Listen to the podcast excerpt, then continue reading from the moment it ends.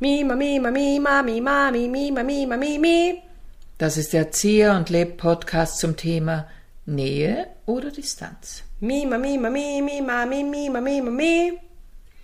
Mein erster Gedanke war ja, wir Distanz. machen was. Gut, das war's. ich wollte sagen.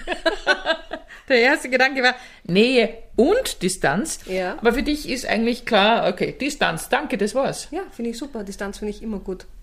Gut, dann Was ist bei dir?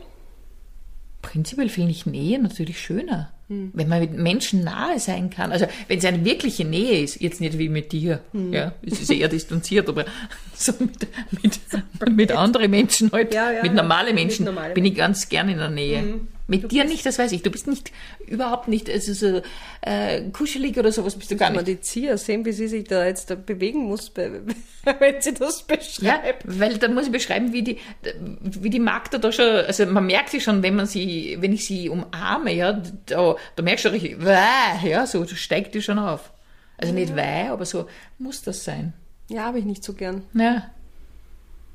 Ich kann Gut. gar nicht, mehr- also Ja, ist so. einfach so ohne große Ding. Ich Ja. finde Nähe sehr anstrengend. Ja, immer Nähe ist anstrengend. Ich halte es da natürlich mit der Kunst des Tanzens.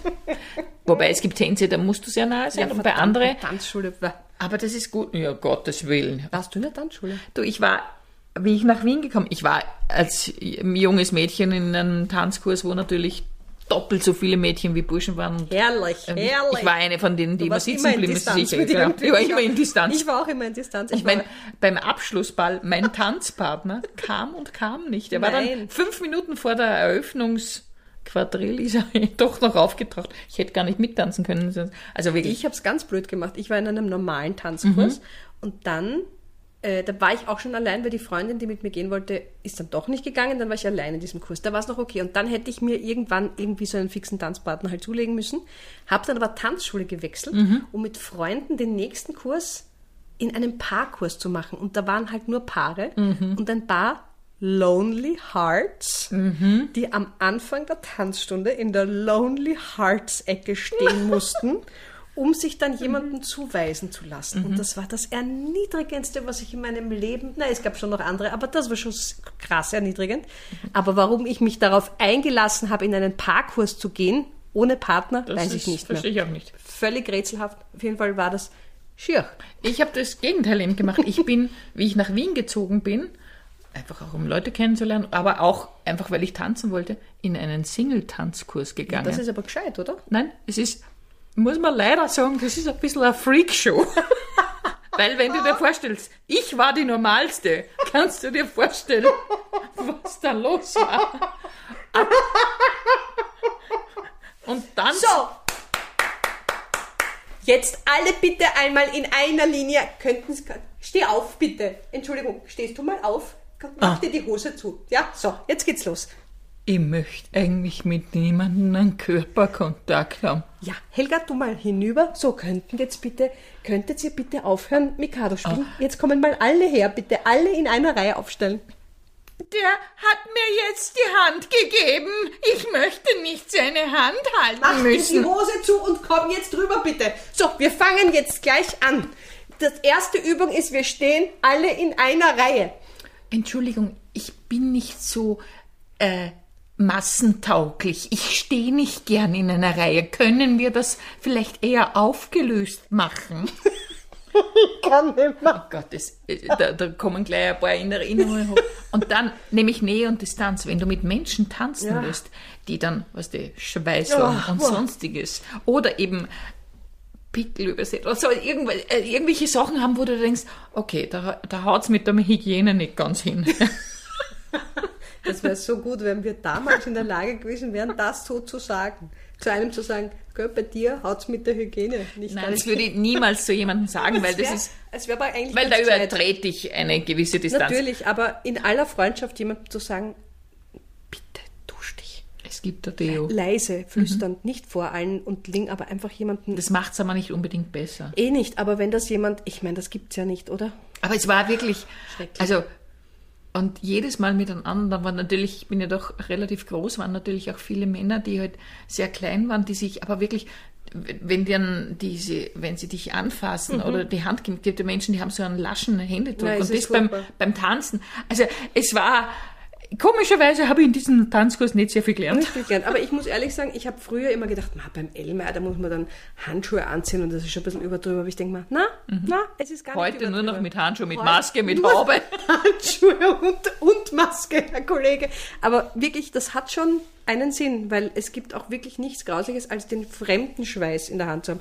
Bei Leuten, die man kennt, ist es schon unangenehm genug. Aber wenn man jemanden nicht einmal kennt und der dann so schweißnasse, kalte Hände hat. Und Uah. gerade beim Tanzen muss ich sagen, also ich mein, meinen Mann habe ich übers Tanzen auch kennengelernt und da Aber. hat die Chemie gestimmt. Aber. Äh, aber wenn ich mit fremden Menschen tanze, tatsächlich ist es schwierig. Ja, man ist sich ja so nahe, Mhm. Ja. wie man sich ja sonst selten ist. Ja. Und wenn das jetzt ein Mensch ist, der nicht sehr empathisch ist, Mhm. also ich kann mich erinnern, da habe habe ich mal mit jemandem getanzt, mit einem Lehrer, einem ehemaligen, und der mir beim ersten Schritt gleich einmal gesagt hat, dass ich einen Fehler mache. Ja, selbstverständlich. Und dann war es bei mir vorbei. Und dann bin ich wie so ein, wie so ein Stock nur noch herumgestochen und habe mir gedacht, wann ist dieses Lied aus, wann ist dieses Lied aus, wie lange muss ich noch tanzen? Es war furchtbar. Grauenhaft, ja. Also Nähe mit den richtigen Menschen gerne eine Nähe, Ja. aber sonst gerne auch auf Distanz. Aber da gibt's ja dieses, es gibt so mein Lieblings-Impro-Aufwärmspiel. Ja. Äh, dieses äh, Ich fürchte mich, beschütze mich Spiel. Da steht man im Kreis. Ich muss es jetzt erzählen, Ja, das bitte. ja. Also man steht im Kreis und man sucht sich aus den Menschen, die da in dem Kreis stehen, eine Person, die man sozusagen liebt Mhm. und eine, vor der man sich fürchtet. Und äh, das sagt man nicht laut, sondern man schaut einfach im Kreis herum. Und dann merke ich mir zum Beispiel so, die Anita ist die, die ich liebe. Und da drüben steht Person XY, vor der fürchte ich mich. Und ab, und ab dem Zeichen Go bewegt man sich durch den Raum und versucht die Person, die man liebt, zwischen sich und der Person, vor der man sich fürchtet, zu bekommen, was dann natürlich in einem unglaublichen Zirkel und einem Gewurl im ganzen Raum dann endet. Und das Schöne ist, dass es manchmal über weite Strecken hinaus diese Distanz da ist. Der ist wahnsinnig weit weg, der mich schützt, aber der, vor dem ich Angst habe, der steht noch weiter weg. Und, aber der schützt mich trotzdem, obwohl die Person so weit weg steht. Und das finde ich das schönste Spiel zu diesem Thema, weil du's- du merkst, es ist zwar Bewegung da, aber trotzdem kannst du dich mit diesem Thema Nähe und Distanz spielen, ohne dass es unangenehm ist, für, für jemanden in Kontakt zu kommen. Weil ich finde das bei der Impro immer so spannend, wenn man in, in eine neue Gruppe kommt und dann soll man da mit irgendwem eine Übung machen, wo es um Körperkontakt geht und das ist manchmal einfach schwierig. Und das finde ich, in diesem Spiel ist es so ein cooler Knackpunkt, um das mal aufzubrechen, ohne dass man da wahnsinnig körperlich sein muss. Manche haben gar kein Problem damit und für manche ist es schwierig. Für mich ist es immer schwierig.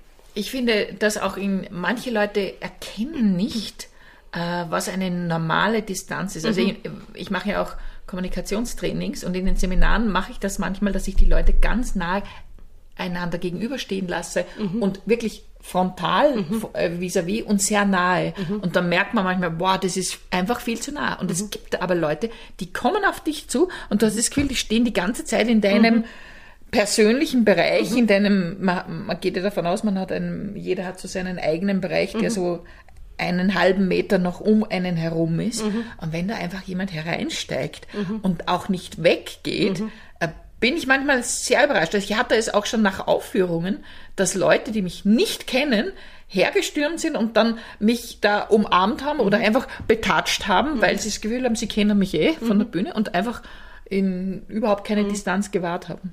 Aber das ist, glaube ich, das ist eine interessante Erfahrung, dass man, wenn man zwei Stunden auf der Bühne zu sehen war für Menschen und dann sieht man, begegnet man Menschen aus dem Publikum, die man nicht kennt, dass, dass man für die auf einmal sehr nah ist. Man, m- man kennt mich dann auf einmal. Und für mich ist das natürlich nicht so, weil ich die Leute ja umgekehrt nicht Ja. kenne.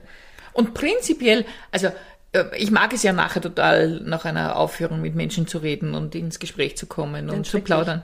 Furchtbar. Ja, du, ich weiß es eh, das haben wir total unterschiedlich. Aber ich, ich mag es, aber was ich nicht mag, wenn jemand die körperliche Grenze dann sehr schnell durchbricht furchtbar. oder mir erklärt, was eigentlich nur besser oder lustiger gewesen war. Ist jetzt auch manchmal passiert nach Shows. Also weißt du, wer ja wirklich lustig ist? Aha, ja, genau. Oder, aha, wissen Sie was, den Witz könnten Sie einbauen bis nächste Mal. Den gebe ich den, Ihnen. den schenke ich da. Ja, das haben wir ja auch erlebt. Also, Ja, das erleben alle, die mit Comedy zu tun haben, erleben diesen Menschen, der kommt und sagt, den schenke ich da. Mhm. Und ich habe noch keine flapsige, aber doch höfliche Antwort gefunden, um zu sagen, leck mich am Arsch bitte. Das ist ein, jetzt müssen wir wieder so ein Sterndl Ja, auf diesen Bo Podcast geben, oder? Wie ist denn? Ja, eben. Ach Ja. Gott, ja. Aber es ist natürlich, es ist die Einladung auch, weil wenn man auf der Bühne Humor oder Comedy als Vehikel verwendet, Mhm. dann lädt das auch ein, dass bei den anderen diese Kanäle aufgehen. Mhm. Und das, das ist natürlich auch gut und das ist auch total schön. Und manchmal erzählen ja Menschen aus dem Publikum dann, ah ja, bei der Geschichte habe ich an das und das denken müssen Mhm. und die erzählen dir einfach was Lustiges und das ist, das ist wunderbar. Mhm. Furchtbar ist es, wenn man das Gefühl hat, man kriegt jetzt eine, eine, eine, eine Lektion Ja, ja, hinterher absolut. oder so eine Rückmeldung, was, was willst du mir jetzt eigentlich sagen, dass du eigentlich lustiger Mhm. bist als ich? Okay, dann mach es bitte selber. Das ist schwierig, finde ich. Aber es ist ja auch interessant, weil Nähe und Distanz spielt ja auch bei uns auf der Bühne eine Rolle, weil äh, du kannst nicht, also äh, eine Spannung in einer Szene oder in einem ganzen Abend erzeugst du natürlich auch nur, indem mal Figuren sich sehr nahe sind und dann weit sind, jetzt nicht nur räumlich, sondern auch vom, vom Inhaltlichen. Das finde ich ist auch bei einem guten Film oder einer guten Serie, dass das, äh, dass, ich, dass da was eine Veränderung drin ist. Ja, vor allem, das sind ja auch die Spannungsmomente, wo diese Veränderung eintritt. Also das ist so, wie wenn man immer in demselben Beat spricht oder erzählt.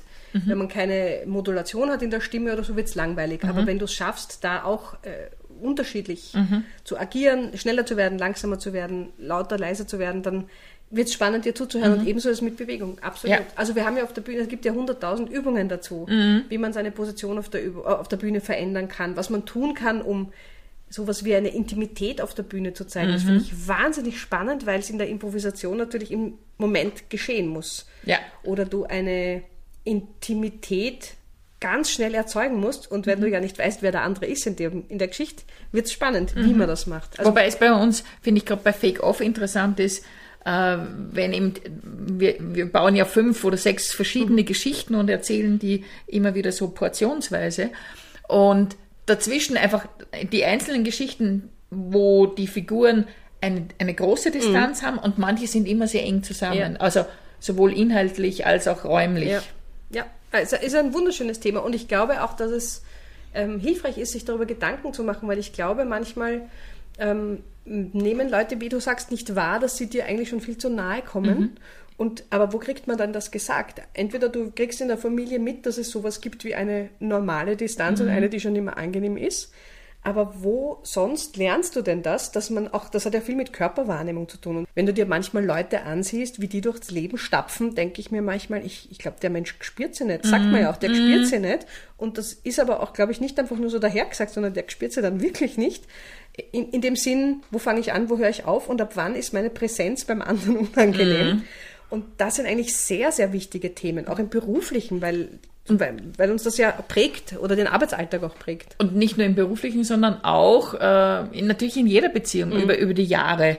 Und auch in einer Bürogemeinschaft, wo oder manchmal, wo so falsch man das Gefühl hat, man muss jetzt immer zusammenstecken und wo, wo braucht man mal diesen Abstand, eine Distanz, auch zum Partner, zur Partnerin, ja, also, oder Kinder, ja, die, ich finde, wenn jetzt die Eltern immer nur drauf sitzen auf den Kindern oder die Kinder gar nichts mehr alleine machen dürfen, ist es auch nicht gut. Ja? Und wenn die anderen sagen, noch, nur ist mir wurscht, kommst du in fünf Tagen wieder zurück, ist auch nicht gut. Ja. Ich finde auch, weil, weil äh, du das jetzt so ausgeführt hast, dass, ähm, ich dachte, äh, dass es bei mir ganz klar ist. Ich finde ja, Distanz ist ja für mich auch nicht ein Zeichen der Ablehnung oder der Abneigung, weil so wird es oft interpretiert. Aha, du willst mich also nicht umarmen oder aha, du willst mir nicht nahe sein. Aber das, das sehe ich zum Beispiel gar nicht so, weil durch eine Distanz, die ich zu jemandem wahre, kann ich auch anders jemanden betrachten. Wenn ich zu nah an jemanden drangehe, also jetzt körperlich, aber auch inhaltlich, dann sehe ich manchmal den gesamten Menschen gar nicht mehr, sondern bin so nah dran, dass ich nur noch so Teilaspekte wahrnehme und mich überfordert das ganz schnell. Also ich merke, dass ich dann das nicht mehr so gut filtern kann und dann ist mir zu nah oder zu, zu viel, zu laut. Aber es hat, wenn ich dann mich distanziere, hat das nichts mit Ablehnung zu tun, sondern eigentlich mit diesem, ich muss da jetzt wieder durchatmen, damit ich das sammeln kann, was ich gerade gehört oder äh, erfahren habe. Und andere nehmen das natürlich dann als Ablehnung wahr. Ich glaube halt, wie so oft, dass diese Kommunikation so wichtig ist, weil wenn in meinem Weltbild es so ist, äh, jemand ist auf Distanz, aha, der mag mich nicht mehr, dann werde ich es automatisch so interpretieren, außer ich kriege es erklärt. Klar. Ja, oder umgekehrt, äh, wenn ich jemandem sehr nahe bin, ähm, dass das eine andere Funktion vielleicht hat oder Mhm. dass man das was anderes will, als die andere Person auch darunter versteht. Deswegen red's bitte mit den Leuten Genau, und, und umarmt mich nicht überfallsartig, bitte. und sucht manchmal die Nähe, aber bleibt auch weg, sozusagen. Oder wie, wie ist das Schlusswort? Das war eh schön. Du hast das eigentlich eh schon gesagt. Nein, aber sucht manchmal die Nähe, aber bleibt auch manchmal weg. Finde ich schon sehr gut. Das ist ein sehr das vorweihnachtliches ein Thema. tolles Buch werden. Nein, es ist ein tolles Buch. Du wirst das nur noch schreiben. Woody, woody, woody, woody, woody, wee. Das war der Erzieher und Leb Podcast zum Thema Nähe oder Distanz. Woody, woody, woody, woody, woody, wee.